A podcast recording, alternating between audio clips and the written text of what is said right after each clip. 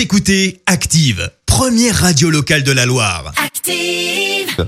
L'actu vue des réseaux sociaux, c'est la minute hashtag. Il est 6h55, il est grand temps de parler buzz sur les réseaux sociaux avec Clémence. Oui, ce matin, promis, je vous épargne toute une chronique sur le Covid et sur Ah. les annonces de Jean Castex. Ce matin, on prend la direction de La Rochelle.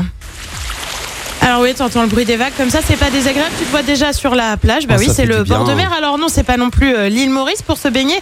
En ce moment, faut du courage. Il fait froid comme chez nous.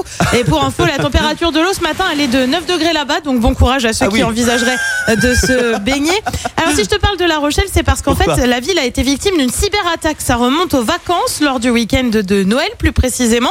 Alors on ignore comment ils ont fait. Toujours est-il euh, que des hackers ont réussi à s'introduire dans 30 des 150 serveurs. Ah ouais. La ville s'est tout simplement fait voler des données. Alors ça commence à faire euh, pas mal de données quand même.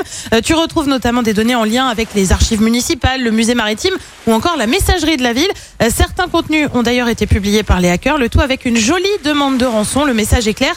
La municipalité doit payer en monnaie virtuelle, sinon l'ensemble des données est révélé sous deux semaines. La mairie, de son côté, refuse de payer la rançon et pour cause, elle a fait une sauvegarde des données, du coup, bah, elle n'a rien perdu. Euh, Jusqu'en milieu de semaine, il y avait encore des choses qui ne fonctionnaient pas comme la messagerie, mais c'est désormais à nouveau en place. Toujours est-il euh, que les données pourraient être révélées. Et oui, on arrive au bout des deux semaines. Le groupe russophone Netwalker a, lui, revendiqué l'attaque. Une enquête de police est en cours sur le sujet. Au cours des, deux- des derniers mois, pardon, une dizaine de communes ont été visées par des cyberattaques similaires.